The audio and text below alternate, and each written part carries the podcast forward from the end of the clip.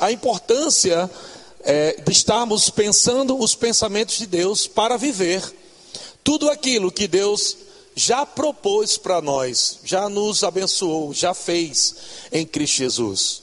Os nossos pensamentos podem ser uma das maiores barreiras é, que nos faz viver uma vida de incredulidade.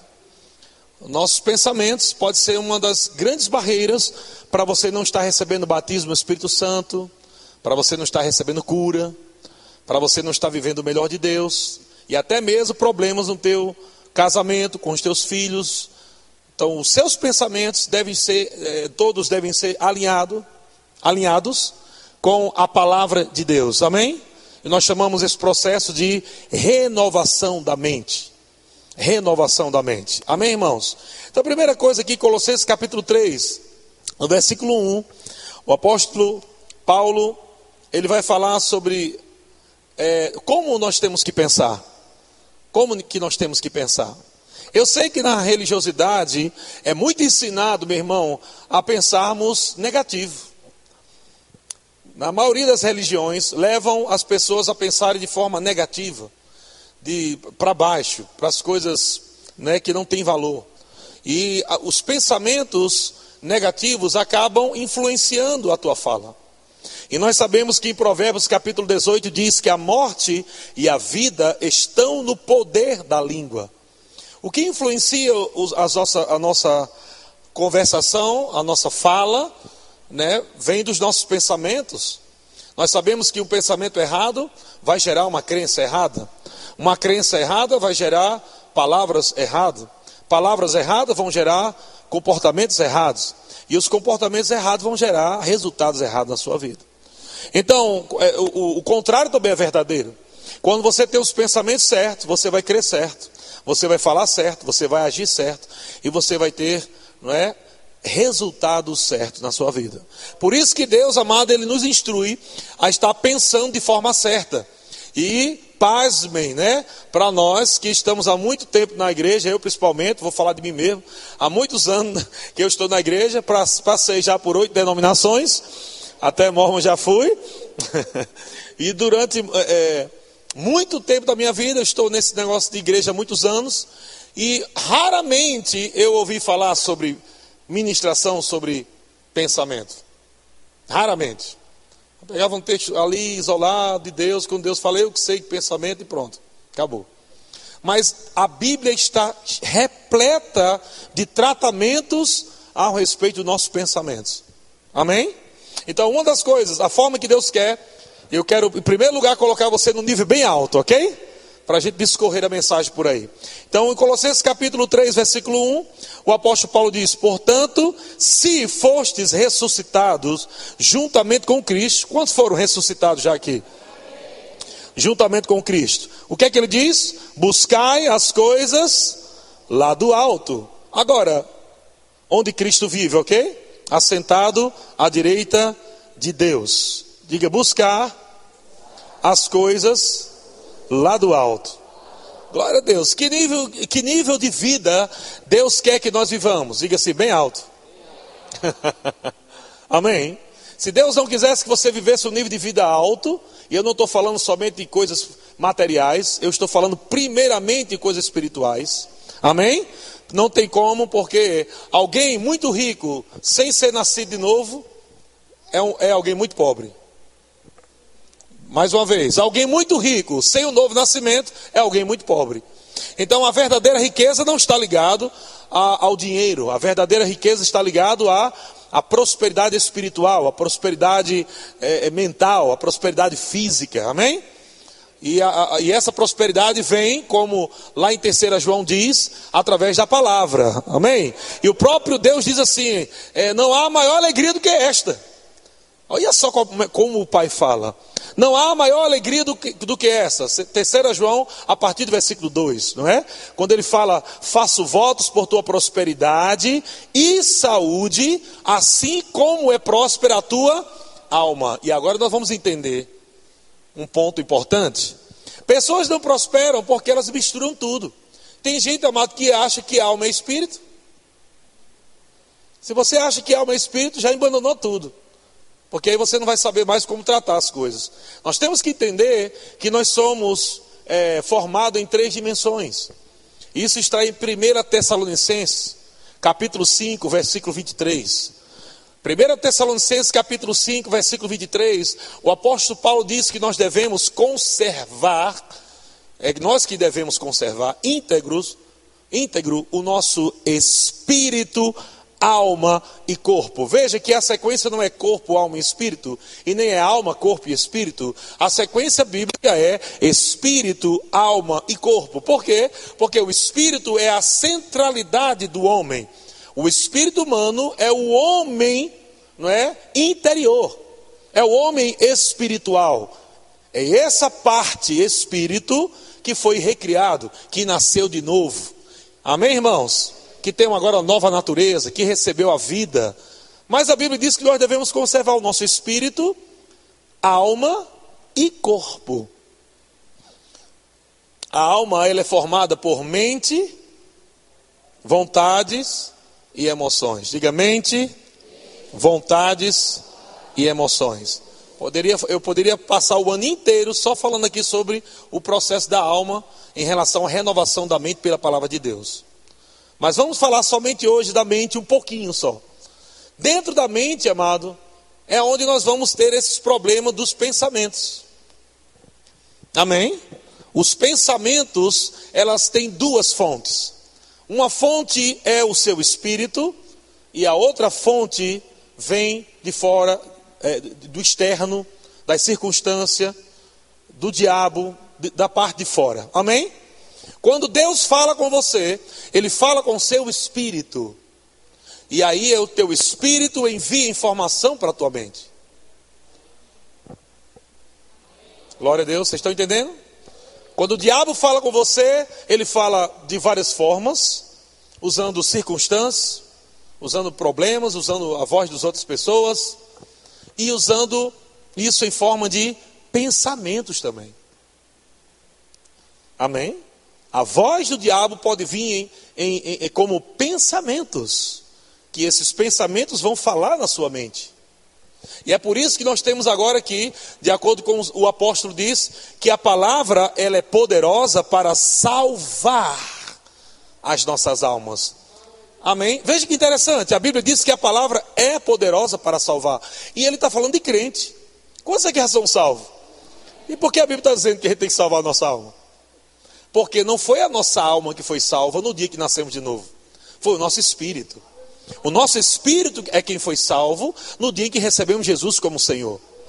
O processo de renovação da mente agora é o processo de salvar as nossas almas, a, no, a nossa mente, as nossas vontades a, a, da alma e as nossas emoções.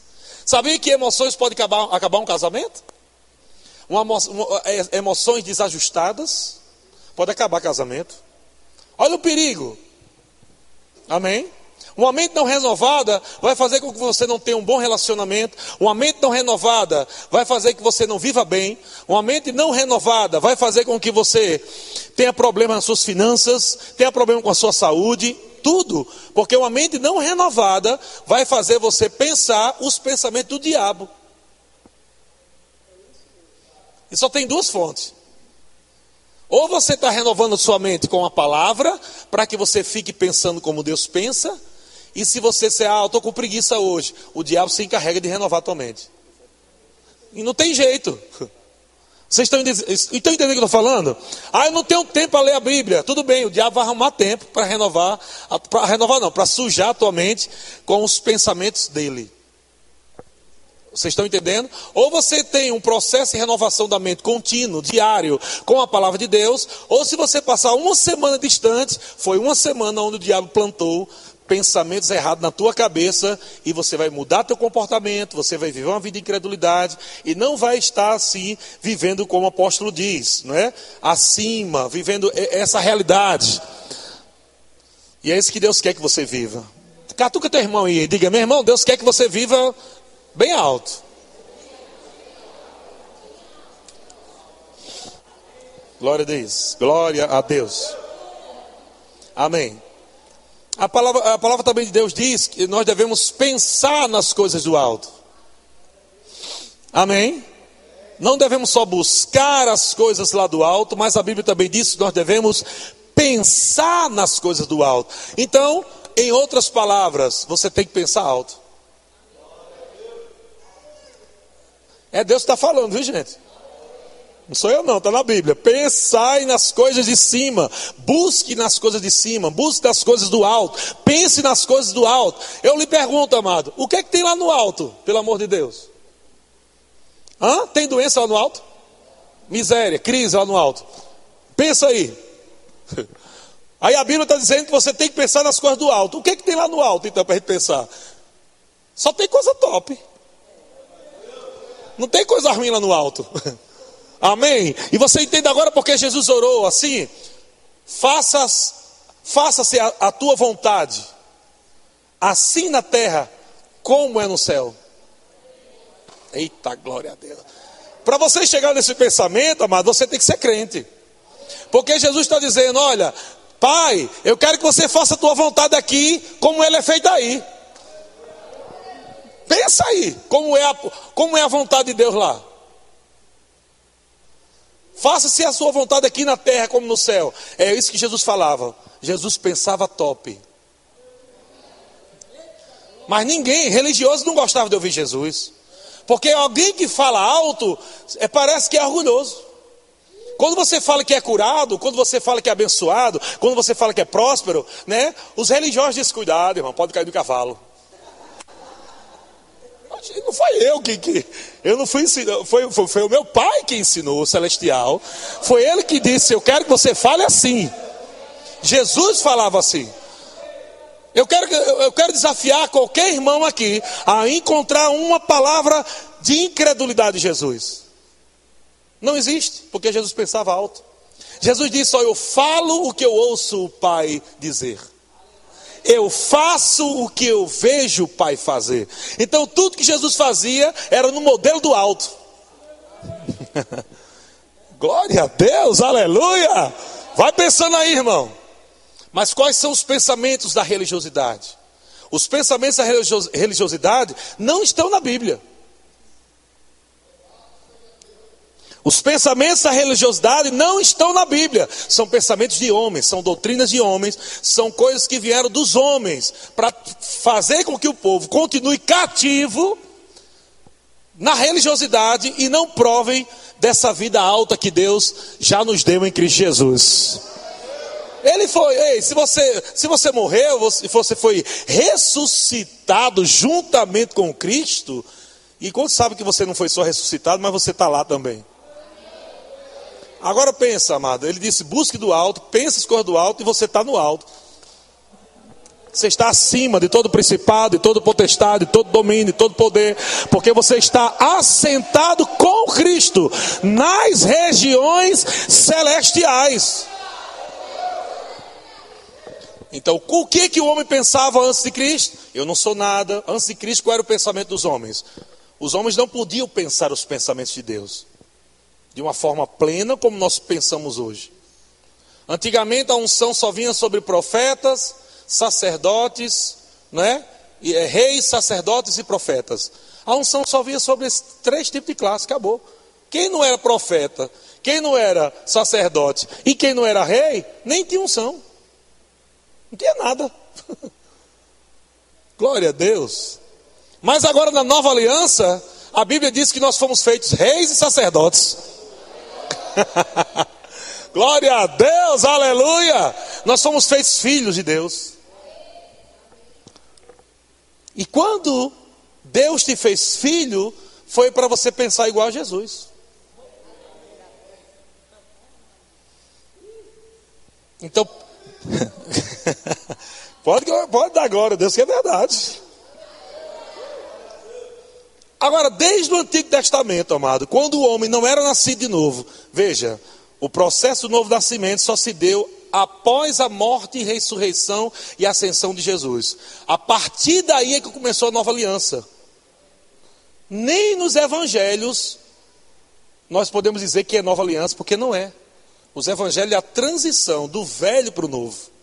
A nova aliança só acontece depois da morte e ressurreição de Jesus é quando começa agora a nova aliança. Amém? Eu sei que os evangelhos estão dentro do Novo Testamento. Mas Jesus não estava vivendo ainda o Novo Testamento. Porque o Novo Testamento só é dado quando o testador morre. Amém? Então Jesus estava vivendo no tempo da lei, agora com a mentalidade do novo, da nova aliança. E aí é onde os cabos não gostavam, meu amigo. Jesus vivendo no tempo da lei, onde todo mundo estava pensando baixo. Chega aquele judeu lá, pensando lá em cima. Vamos alimentar essa multidão. Não, mas não tem, é, não tem onde, onde comprar alimento para tanta gente uma hora dessa. Qual é a padaria que vai fazer comida para 5 mil homens? Mesmo se tivesse dinheiro, vai fazer aonde? Então tem coisas que o dinheiro não pode resolver, mas quando alguém pensa alto e fala alto, resolve os problemas.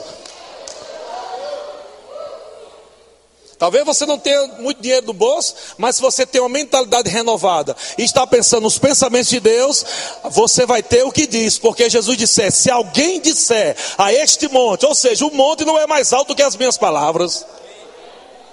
As minhas palavras são maiores do que o monte. Glória a Deus, porque se eu falo as palavras do alto, eu consigo transportar coisas que são gigantes da minha vida e que vêm me atrapalhar. Eu digo, ei, as minhas palavras são do alto. Eu monte, sai da minha frente. Palavras poderosas que vêm de Deus, que estão no seu coração. Agora, qual é o problema hoje de muita gente? Existia um problema no Antigo Testamento e desde o Novo Testamento a gente podia ver vários exemplos mas eu quero te dar uma aqui bem interessante. Está em 1 Reis. Se você não conseguir achar rápido, não tem problema. 1 Reis, capítulo 18, versículo 21. A gente vai colocar aqui no telão também. 1 Reis, capítulo 18, versículo 21. Olha só. O que é que Elias disse ao povo? Então, 1 Reis 18, 21. Então Elias se chegou a todo o povo e disse: Olha só. Até quando cocheareis entre dois pensamentos. Cocheareis quer dizer cambalear, ou estar mancando entre dois pensamentos. Sabe quando um crente está andando com dois pensamentos, ele está andando mancando, ele está andando aleijado no espírito, ele não está andando firme, ele está andando indeciso, ele não tem perspectiva do futuro, ele não sabe o que é que Deus pensa, ele não, ele não sabe o que é da vida, ele não tem alvo, ele não tem nada. Porque quando você está em dois pensamentos, você não tem foco. Você anda desfocado. E aí, o profeta disse aqui: até quando? A pergunta é essa: até quando você vai ficar? Ah, não sei. Será? Ah, sei lá. Será? Sei lá. Isso aí, amado, é incredulidade dupla. Incredulidade dupla. E isso não agrada a Deus, irmão. Fé agrada a Deus. É quando você sabe o que Deus pensa na sua palavra e você agora está firme, convicto do que Deus pensa, e agora você passa a pensar como Deus pensa, falar como Deus fala e as coisas acontecem. Então veja que interessante, ele fala até quando cocheareis entre dois pensamentos. Olha o que ele diz: se o Senhor é Deus, esse é um pensamento, ok? Seguiu. Se Baal, se é Baal, ou seja, se é Baal que é o teu Deus, é outro pensamento. Então seguiu. Veja que ele está falando dois pensamentos, ele coloca aqui dois deuses, né? O nosso Deus e Baal como um Deus. Ele está dizendo, Peraí, você está ouvindo quem? Você está acreditando em Deus ou em Satanás? Você crê que Deus é poderoso ou crê que Deus não é poderoso? O diabo diz Deus não é poderoso. A Bíblia diz Deus é poderoso. Amém? A Bíblia diz Deus cura. O diabo diz não, Deus não cura não. É quando ele quer. Então até quando você vai ficar nisso? Ou é ou não é? Deus é bom ou não é bom? Deus faz mesmo ou não faz? Porque quando tudo está bem, você diz, glória a Deus, Deus faz. Mas quando a circunstância chega, você diz, meu Deus, será que tu vai fazer mesmo? Então você está entre dois pensamentos. E o profeta está dizendo assim: se o Senhor é Deus, ele diz, siga-o. Sabe o que é seguir? Submeta, ouça ele, incline teus ouvidos. O que ele falar é a verdade, pega. Amém, irmãos? Glória a Deus. Você está acompanhando a sua Bíblia?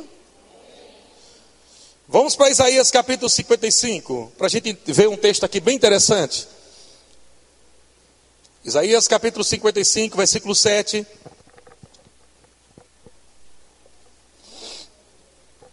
Um outro profeta aqui falando a respeito sobre os pensamentos. E eu quero usar esse texto aqui, porque muitas pessoas, irmãos, eles usam esse texto de uma forma equivocada para o corpo de Cristo, para a igreja.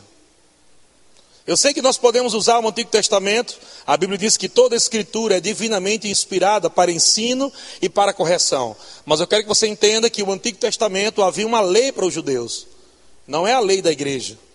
Amém? É uma dispensação para aquele povo. Nós estamos agora numa aliança superior, com superiores promessas. Mas nós podemos pegar exemplos e nós podemos corrigir algumas doutrinas erradas no corpo de Cristo, porque doutrinas são pensamentos. E se for uma doutrina errada, você vai pensar errado, vai crer errado. Então aqui o eu vi muita gente falando sobre isso. Veja, Isaías 57, 55, eh, versículo 7. Veja o que, é que diz logo no versículo 7. Deixe o perverso o seu caminho. Ele está falando de quem? Diga o perverso. Ok? Entenda para quem Deus está falando. Deus está dizendo: deixe o perverso o seu caminho. Ou seja, Deus está pedindo para aquele perverso deixar o caminho dele para seguir o caminho de Deus. Deixe o perverso o seu caminho. O iníquo, para quem está falando, digo iníquo. O iníquo, os seus pensamentos. Glória a Deus. O que é que ele diz? Converta-se ao Senhor. Vai prestando atenção para quem Deus está falando. Deus está falando para quem? Para um cabo perverso e nico. Deus está dizendo, alguém perverso e nico não está, é, é, não é uma pessoa que teme a Deus, não é uma pessoa que, que, que ama né, a, a palavra de Deus. Alguém que, no Antigo Testamento principalmente, não era alguém que tinha o um novo nascimento, não era alguém que era nascido de novo. Na nova aliança nós podemos chamar de os pecadores, aqueles que não têm Deus, que não são nascidos de novo. Essas pessoas têm pensamentos naturais, mundanos, têm caminhos tortuosos. E Deus diz para essas pessoas, pecadores sem Deus, vocês precisam se converter. Quantos sabem que no Novo Testamento a gente usa essa linguagem também, se converter? Olha, fulano se converteu ao Senhor. Se converter ao Senhor significa converter também os pensamentos. Amém, irmãos? Então ele diz: converta-se ao Senhor, que se compadecerá dele, e volte para o nosso Deus, porque é rico em perdoar. Olha agora, veja na sequência, vai ficar forte. Porque os meus pensamentos não são os vossos. Vamos para aí. Quantos aqui já ouviram, amado, tenta entender Deus, que Deus é profundo? Hein? Quem já ouviu isso?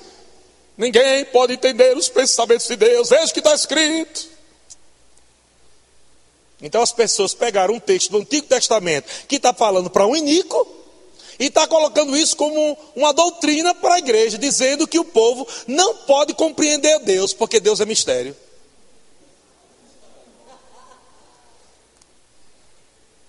Veja que absurdo. Mas a Bíblia diz que o mistério que esteve oculto por séculos e gerações. Oh, glória a Deus. Esse mistério foi revelado a nós, a igreja. Qual é esse mistério? Cristo em vós, a esperança da glória, meu irmão.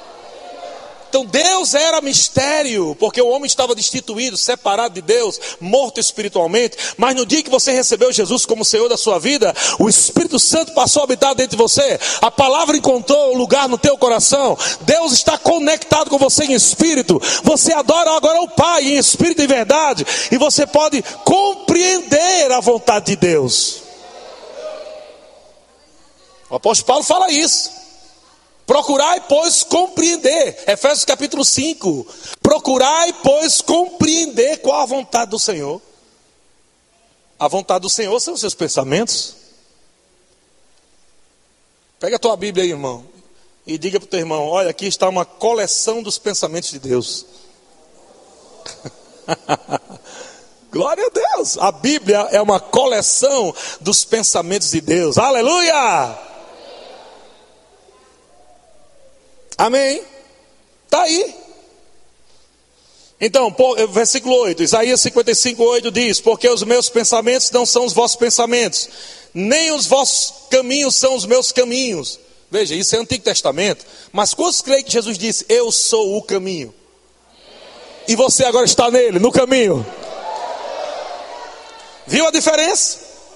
Deus dizendo para o homem Nico, o homem que não tinha compromisso com Deus, o homem pecador, o homem que não queria nada com Deus. Ele disse: Olha, se você quiser misericórdia, então deixe teus pensamentos, deixe teus caminhos e pega o meu.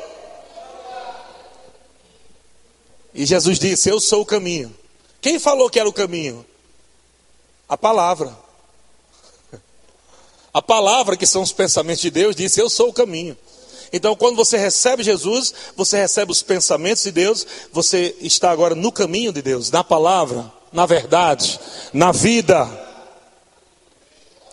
Amém.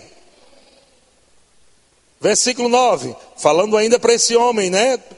Perverso, porque assim como os céus são mais altos do que a terra, Assim são os meus caminhos mais altos do que os vossos caminhos, e os meus pensamentos mais altos do que os vossos pensamentos. E o que é que ele diz na nova aliança, meu irmão? Pensai nas coisas de cima. Agora vocês estão habilitados a pensar nas coisas do alto. E aí, isso é muito importante, irmão, porque se você não renova a tua mente com a palavra de Deus para trazer esse entendimento, muita coisa não chega da tua vida, não é porque Deus não quer, mas é porque teus pensamentos estão bloqueando você de receber. Uma vez eu fui orar, uma vez não, várias, várias vezes, eu fui orar por pessoas no batismo do Espírito Santo, e quando eu coloco a mão, receba agora o batismo, ela, oh Senhor, por favor, eu te peço, me batize. Não é assim que recebe batismo. Veja, ela não tem conhecimento da palavra. Ela nunca foi instruída como receber o batismo. Ô Senhor, ele fica chorando uma hora, meu Deus, por favor, por favor, por favor, por favor, por favor. Como se Deus disse: Não, não é assim não, não é assim não. Você tem que fazer por merecer para ganhar o batismo. É, parece que o pensamento é esse.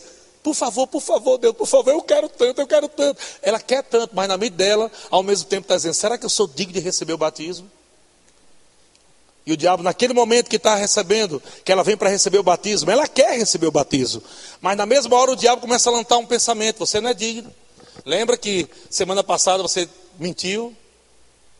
Lembra que você fez aquilo? Então você não é digno para receber o batismo. Então ela agarra os pensamentos de Satanás e ela agora bloqueia de receber algo que já foi dado. E a Bíblia não fala para pedir o batismo. A Bíblia diz para receber o batismo. Glória a Deus. Amém, irmão. A Bíblia não fala nem para você pedir cura. É receber cura. Veja, quando fala receber, é porque algo já foi dado. Glória a Deus, aleluia. Deus é bom, irmãos. Mas os pensamentos podem bloquear para que você não viva esse, melhor de Deus. Então, Hebreus, capítulo 8, versículo 10. Hebreus, capítulo 8, versículo 10. Isso é, isso é uma profecia de Ezequiel. E essa profecia de Ezequiel, repetida agora pelo escritor de Hebreus, no capítulo 8, versículo 10, irmãos, ele diz: Porque esta, Hebreus capítulo 8, versículo 10, porque esta é a aliança que firmarei com a casa de Israel. Olha qual é a aliança. Depois daqueles dias, diz o Senhor, na sua mente imprimirei as minhas leis também sobre o coração as inscreverei. Eu serei o seu Deus e eles serão o meu povo. Você está vendo aí que Deus tem uma impressora celestial? que Ele vai imprimir na tua mente a palavra, Ele não quer somente no coração, mas Ele também quer a palavra sendo impressa na tua mente, para que você passe a pensar os pensamentos de Deus. Vai para Romanos capítulo 12, versículo 1. Glória a Deus! Hoje nós estamos num ensinamento sobrenatural. Né? Quinta sobrenatural, né? Então é ensinamento sobrenatural. Glória a Deus! Amém.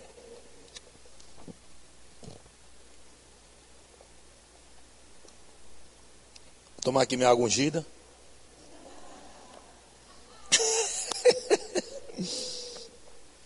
ah. Romanos capítulo 12, versículo 1.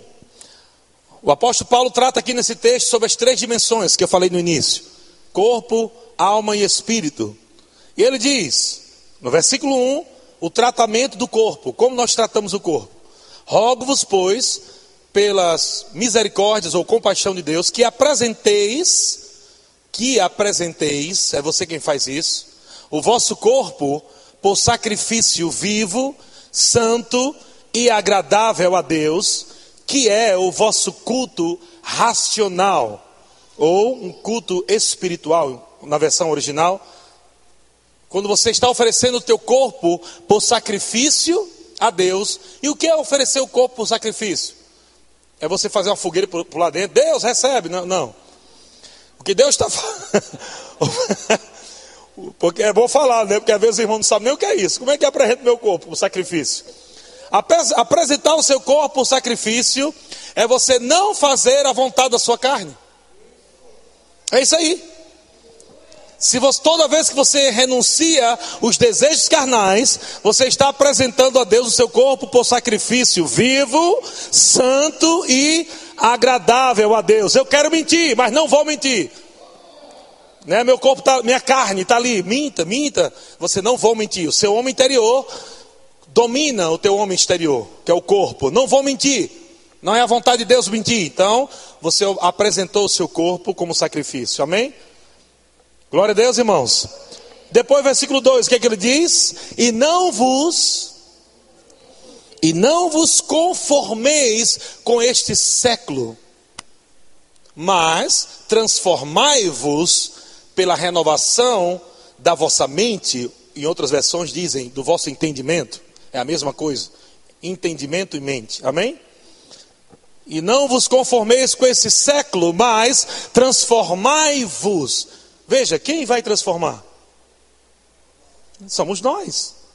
Nós transformamos a nossa mente pela palavra. Esse é um trabalho nosso. Transformai-vos pela renovação. Durante muito tempo, amado, eu cantei igual um condenado: Renova-me, Senhor Jesus. E Deus dizia para mim: Não vá se renovar, não. Fique só cantando aí, achando que tua mente vai ser renovada cantando só. Não pega a palavra não e começa a estudar e meditar não, que você vai ver. O processo de meditação já vem desde o Antigo Testamento. O próprio Deus falou para Josué: medita na minha lei de dia e de noite. E não cesse de falar. Veja que a questão de falar está ligado ao meditar. E Deus disse que aí estaria o sucesso da vida dele. Ele disse: e você será bem sucedido em tudo que você realizar. Essa foi, essa foi a receita do bolo celestial. Ele disse: renove a sua mente, que você fala certo. E quando você falar certo, com a mente renovada, você vai ter sucesso na sua vida. Porque você vai estar falando o que Deus pensa. E quanto sabe, amado, que a palavra de Deus não volta vazia? Quando você diz, quando você renova a tua mente, e a tua mente começa agora a ser renovada com Deus é bom o tempo todo. Então, quando você estiver debaixo de uma pressão, você não vai murmurar, você vai falar: Deus é bom o tempo todo. Amém. Glória a Deus, aleluia. Versículo 2 ele diz: Não vos conformeis. E essa palavra conformar eu sempre associo com, com a palavra forma, forma de fazer bolo. Ou, vamos ficar com forma de fazer bolo. Nós temos a forma retangular, nós podemos ter uma forma quadrada, podemos ter uma forma redonda, triangular, não importa. Se colocar a massa dentro daquela forma, no formato que ela é, quanto sabe que o bolo vai sair igualzinho? Vocês estão entendendo? Então a Bíblia está dizendo: não coloque a tua mente na forma do mundo. Se você coloca a tua mente na forma do mundo, então a tua mente vai sair da forma do mundo. Você vai pensar como o mundo, falar como o mundo e se comportar como o mundo. Mas se você coloca a tua mente na forma da palavra, glória a Deus, então a tua mente vai ficar da forma como Deus quer. Quer da forma da palavra? Glória a Deus. Vocês estão entendendo? E ele está dizendo: não vos conformeis com este século, com esse mundo, com esse sistema maligno. Sabe, irmão, temos que tomar muito cuidado. O apóstolo Paulo disse que nos últimos dias, muitos mestres estariam cercando os filhos de Deus. E eu fiquei pensando, meu Deus, como é que vai ter tanto mestre para cercar cada filho? E um dia o Senhor falou para mim quem são os mestres. A gente estava esperando pessoas que estavam ali com a Bíblia, talvez, ou até mesmo com, com o Alcorão, ou qualquer outra coisa, tentando nos convencer de uma doutrina errada, ou de um pensamento errado. Mas, até hoje, amado, raramente eu fui cercado por mestre. Eu disse, como é que eu vou? A Bíblia diz que nos últimos dias, cercar-se-ão de mestres. Sabe, amado, que TV é um mestre, Facebook é um mestre, WhatsApp é um mestre, rede social, tudo ser mestre. E quando a Bíblia diz nos últimos dias, vocês estarão cercados de muitas informações que estarão sendo passadas. Cuidado, para você não estar se apostatando da fé. São ensinamentos. A novela ensina coisa errada. Filmes ensinam coisas erradas. Nós vemos notícias falsas. Está circulando, estamos, estamos cercados de informações erradas, formações de mulheres que são que, é, é, feministas, é assim que chama? Feministas? Que elas querem se igualar aos homens em tudo. Isso é, é antibíblico. Mas sabia que já tem alguns irmãos já crendo nisso, já, alguns irmãos dentro da igreja. Já percebi que tem alguns irmãos que estão tá crendo nisso já, estão andando já meio.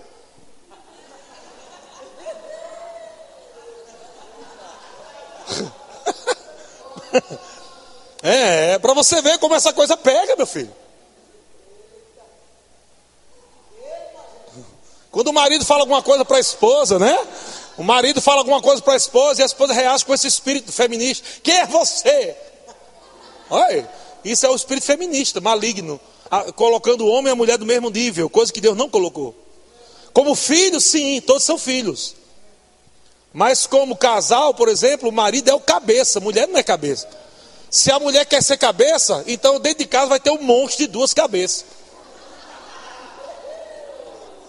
É uma anomalia, um monstro de duas cabeças. É antibíblica, é maligno, isso é a besta fera, é o satanás, é o cão, meu irmão. Não pode. Esses pensamentos vêm no casamento. Vem os pensamentos sobre a questão da beleza. Mulheres que estão deprimidas hoje. Porque todas as mulheres da televisão, tudo tem aquele corpinho. As propagandas enganosas. A mulher passa sei quantos anos, tem até aquela doença que, que quando come, bota o dedo na boca e vomita. Ó, a, a, aneurexia, né? Ano, é, isso aí, pronto. Às vezes a mulher tem até aquela doença, para ficar bem maguinha. Aí está lá fazendo a propaganda. Compre agora o shake. Bem maguinha, tá lá ela com uma doença, vomitando toda hora, para ficar maguinha. E as irmãs, coitada, vai tentar lá e faz e faz, e não acontece nada. Pastor, ore por mim que o Satanás está nos meus coros. Eu não consigo emagrecer. Aí começa agora a deixar de viver o melhor de Deus, começa a deixar de viver a alegria do Senhor, começa a deixar de vir para a igreja, começa a sentir feia. Irmão, pega os pensamentos de Deus. Porque a palavra diz o que adianta a beleza exterior. Se não há o entendimento da beleza interior, há uma beleza interior que quando você vive, irmão, vem para o lado de fora. Você não pode ser, ah, você pode, talvez não seja aquela atriz de Hollywood, mas eu vou dizer uma coisa para você: existe uma coisa que emana do teu espírito, é algo poderoso, que a alegria do Senhor que vem para o teu rosto, que não se encontra em lugar nenhum, não existe médico para fazer essa cirurgia, somente Deus, irmãos, pode te dar essa alegria.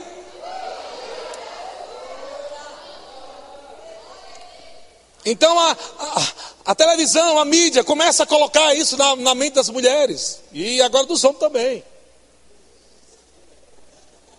Tá lá a irmãzinha assistindo a novela. A novela, os, homens tudo bonito. Quando o marido chega do trabalho, ela olha para o marido, meu Deus. Fica renovando a mente com aquele, com aquele ator. Renovando a mente com aquele ator, todo dia, capítulo 1, 2, 3, 4. O ator lindo, bonito, meu Deus, uma pai. Aí quando o marido chega, misericórdia, Jesus, o que é isso? Salva meu marido. Então são coisas, irmão. Eu estou divertindo vocês, mas o diabo trabalha seriamente com isso. Dos nossos pensamentos. Com imagens, imagens cria pensamentos. A imagem, a imagem fala. Coloca imagem, pessoas têm problemas na área sexual por causa de imagens erradas. E tudo mais, tudo na mente. Então é a porta onde o diabo vai encontrar para destruir você, para modificar a tua fala. Criar uma imagem de você morrendo cedo. Irmão, aí. Vigésima segunda igreja que eu abro, verbo da vida. Vigésima segunda igreja que eu abro.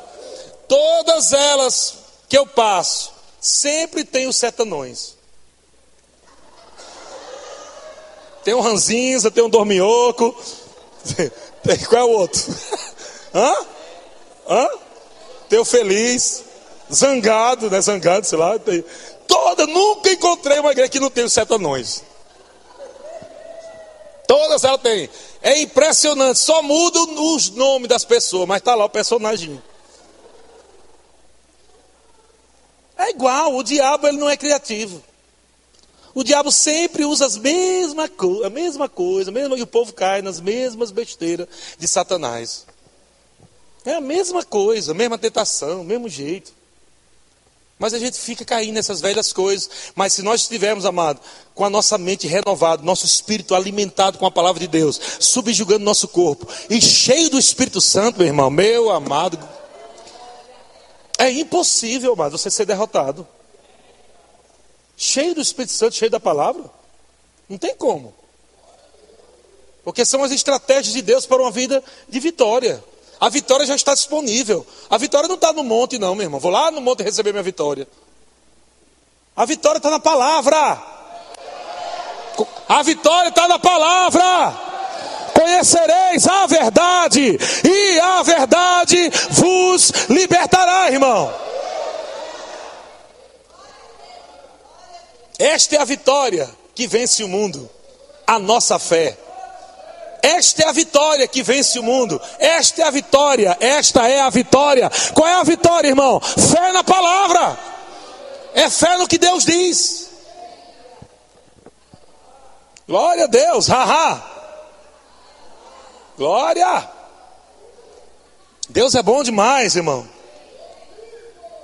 Começa a se ver, amado. Começa a se ver como no teu futuro você bem suprido Começa a se ver em Deus, no teu futuro glorioso. Deus não tem um futuro de derrota para você, não, amados. Ele diz assim: Ó, eu é que sei os pensamentos que eu tenho a vosso respeito, pensamentos de paz. Pensamentos de paz é a palavra shalom. A palavra shalom não é só paz, mas também a palavra shalom significa próspero. A palavra shalom significa uma jornada próspera. Então, quando Deus diz, eu é que sei que pensamento eu tenho a vosso respeito, Ele está dizendo, pensamentos de provisão, pensamentos de prosperidade em todas as áreas da sua vida, e não de mal. Mas você precisa crer nisso. Você precisa crer no que Deus está dizendo. É alto demais para você? Precisa crer, irmão. oh, Deus está falando muito alto. Baixa mais um pouquinho aí para ver se eu creio. Não, Deus não pode mudar. Ele está sempre lá puxando você. Vem, tem mais, tem mais para você. Tem mais para você. Tem coisas boas para você. Eu tenho preparado uma mesa farta para você. Tem mais. Eu creio. Você crê nisso? É só um besourinho, fique tranquilo. Glória a Deus. Vamos finalizar.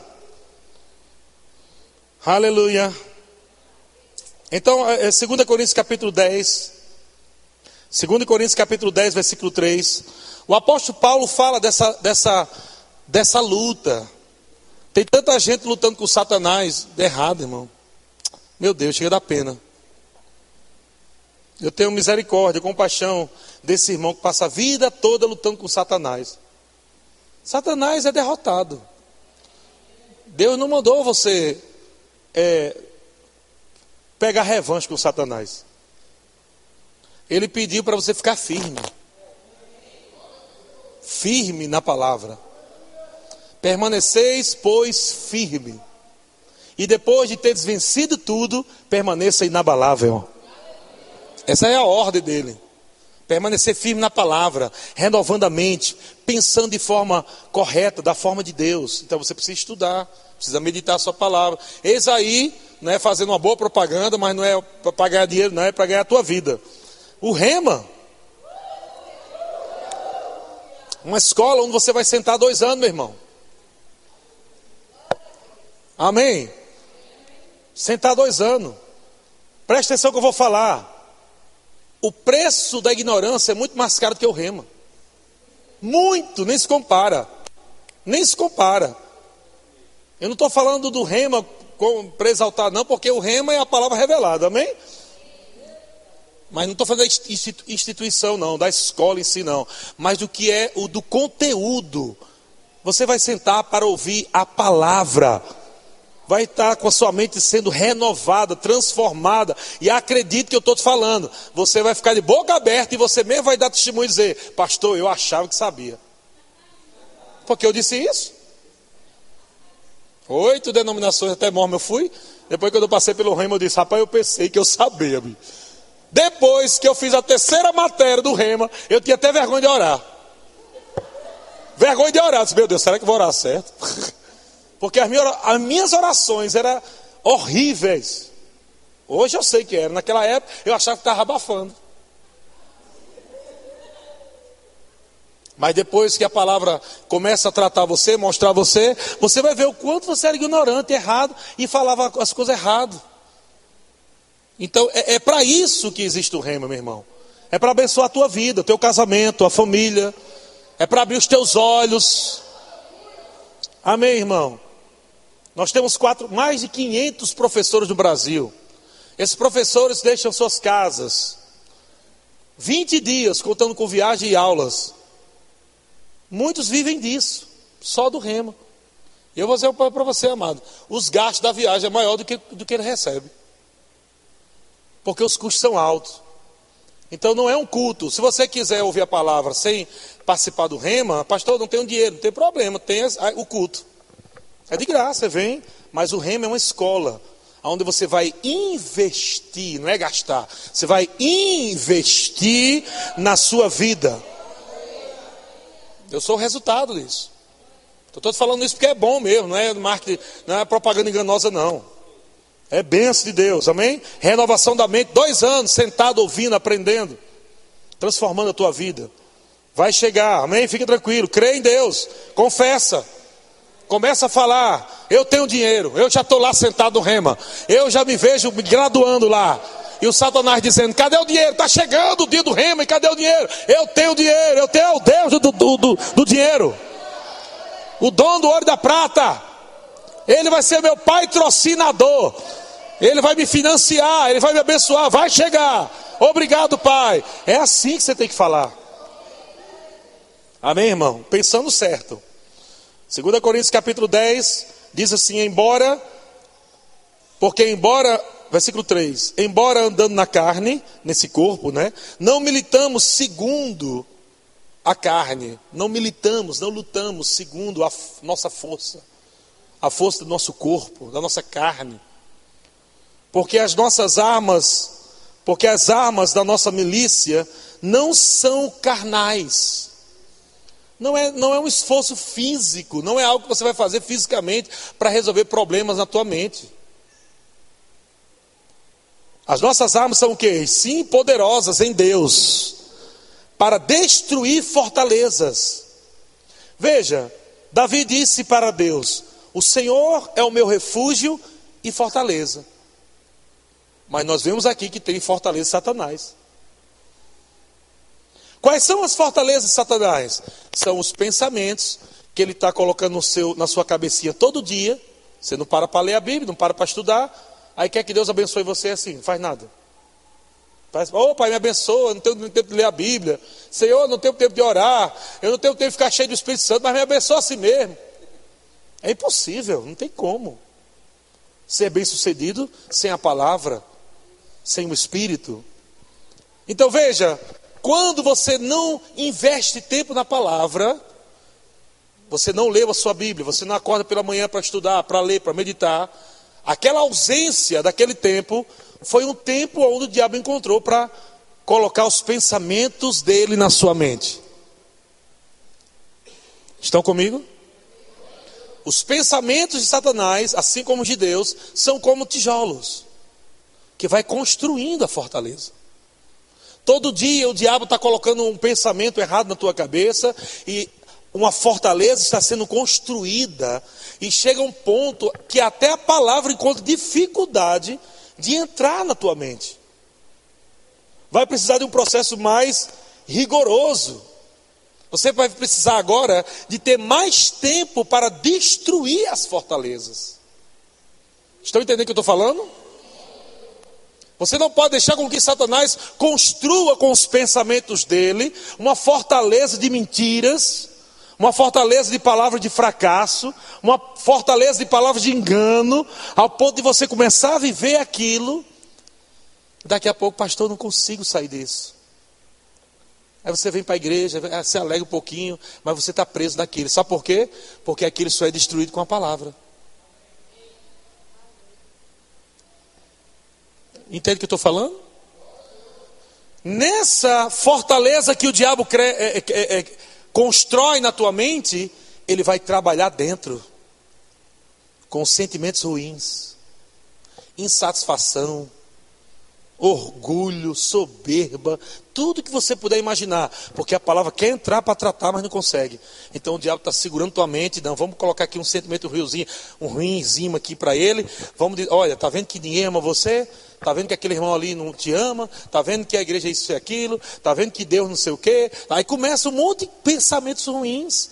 E a palavra querendo chegar e não consegue, porque você não tem tempo para a palavra. Você não submete a palavra.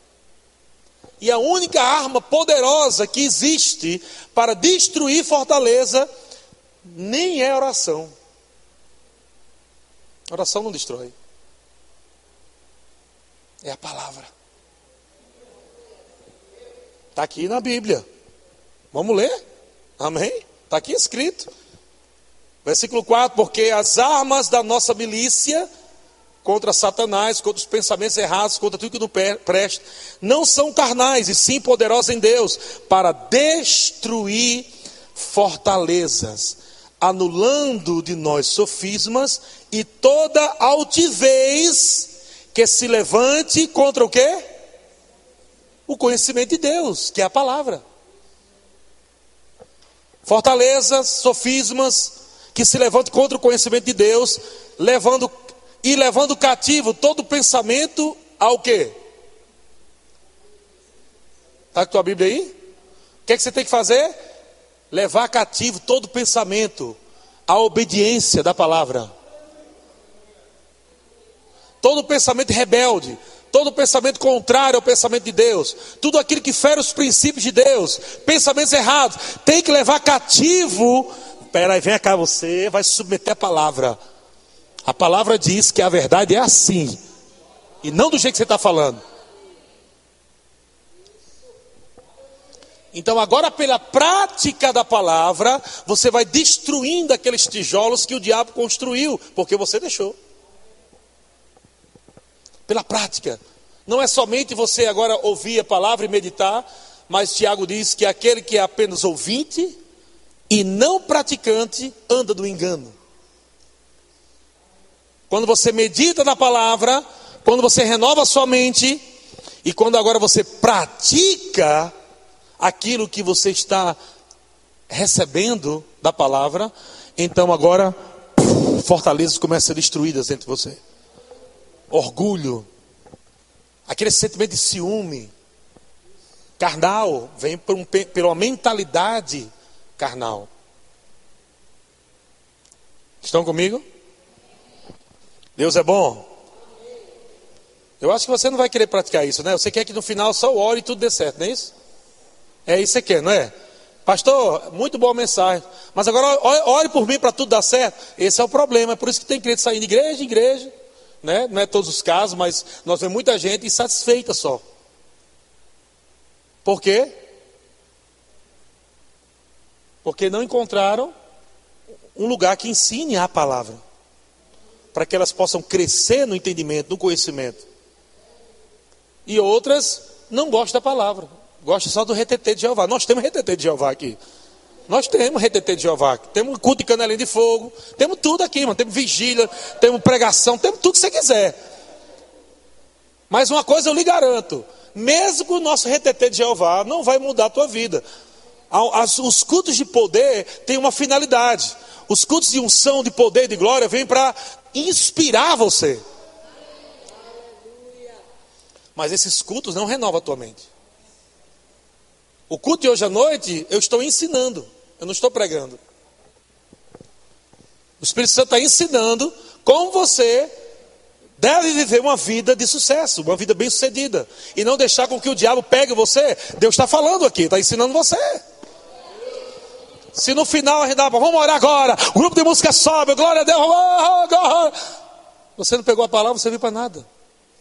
O próprio Jesus disse que aquele que ouve a palavra, não é, é comparado a quatro tipos. Nós vemos quatro tipos de terras diferentes. Uma delas é aquele que se alegra, mas logo depois o diabo rouba a palavra. É aquele que se alegra. Então nós temos pessoas que se alegram, mas no dia a dia não pratica a palavra. Não é se alegrar no culto só que vai transformar a tua vida. É você ter uma prática diária da palavra de Deus. Glória a Deus. Você não gosta disso não, mas tem que gostar. Não tem jeito. Vai passar a vida toda recebendo oração, não vai mudar em nada. Porque se você não crê na palavra, uma oração serve para quê? A palavra. Agora a palavra, e você agora orando a palavra, e você falando a palavra, e você cantando a palavra, e você. Tudo na palavra funciona. Glória a Deus, Deus é bom.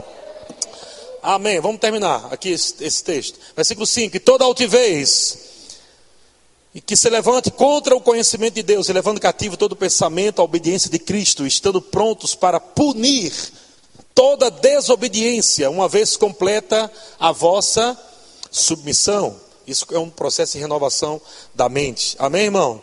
Eu vou ler aqui três textos só, você não precisa abrir se não quiser, para a gente adiantar. Efésios capítulo 2, Anote aí, Efésios capítulo 2, versículo 1. Ele vos deu vida, estando vós mortos em vossos delitos e pecados, nos quais andaste outrora. Como é que você andava outrora? Segundo o curso deste mundo, segundo o príncipe da potestade do ar, do espírito que agora atua nos filhos da desobediência, dos pecadores. Versículo 3: Entre os quais também nós andávamos não fazemos mais parte desse grupo de pecadores. Somos justiça de Deus. Amém? É o que está escrito. Somos justos, justiça de Deus. Andamos na palavra, temos uma nova natureza. Entre os quais todos nós andávamos outrora, segundo as inclinações da carne, fazendo a vontade da carne e do que mais? Olha aí. Fazer a vontade dos pensamentos e da carne não é bíblico. Mas quando nós fazemos a vontade do Senhor, é fazer a vontade da palavra. E éramos por natureza, éramos, diga éramos. Amém? Filhos da ira, quer dizer a mesma coisa que pecadores. Está escrito éramos aí ou está escrito é? Éramos. Passado. Éramos por natureza filhos da ira. Porque agora nós somos por natureza filhos de Deus. Amém? Glória a Deus. Efésios capítulo 4, vai à frente um pouquinho. Versículo 17. Efésios capítulo 4, versículo 17. Isto, portanto, digo do Senhor, testifico, que não mais andeis como também andam os gentios. Como é que andam os gentios? O mundo? Na vaidade dos seus próprios pensamentos. Olha o perigo de você andar nos seus próprios pensamentos. Ah, eu acho que não é assim, eu acho que devia, eu acho. Não tem, nem crente não tem esse negócio de acho mais não, acabou. Acabou esse negócio de acho para crente. Agora, o que Deus diz? Eu acho, não serve para nada. São os seus próprios pensamentos. Agora, o que Deus diz? Amém? Problema, casamento, ó, uma briga de casamento. Sabe como é que se resolve? Peraí, tu acha isso, eu acho isso. É por isso que a gente está brigando, né? Beleza, vamos sentar aqui, vamos abrir a Bíblia e vamos ver o que Deus acha. O que Deus diz. Aí, meu amigo, aí vamos ter que se submeter. Não tem mais aquela coisa. Aí eu acho que você devia ser assim. Eu acho que você devia ser assado. Tá bom, agora vamos perguntar a Deus. Abre a Bíblia. Quem tiver errado, submete. e pede perdão ao outro. Eu estava errado mesmo, Deus está certo, eu estava errado, me perdoe. É assim que resolve o problema do casamento. Aí fica cada um no seu próprio pensamento, ninguém bota Deus no meio para resolver o problema. Oh, Deus bom, aleluia! Deus é bom demais, gente. E Jeremias, eu já falei isso, mas vamos ver para a gente encerrar. Jeremias capítulo 29, versículo 11. Grupo de música, pode subir. estamos já finalizando.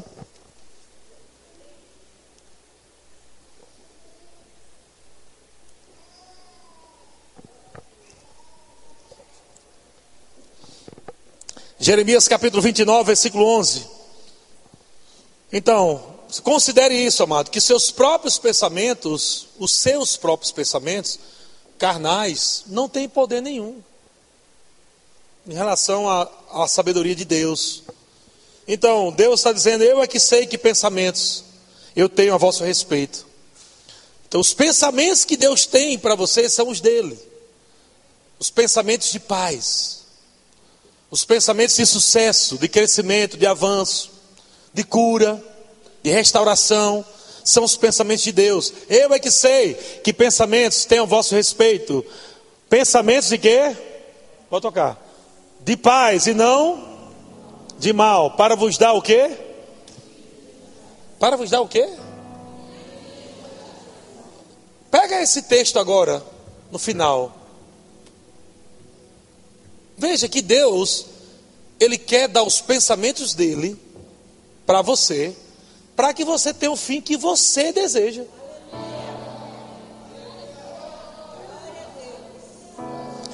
Ele nem disse para te dar o fim que eu desejo.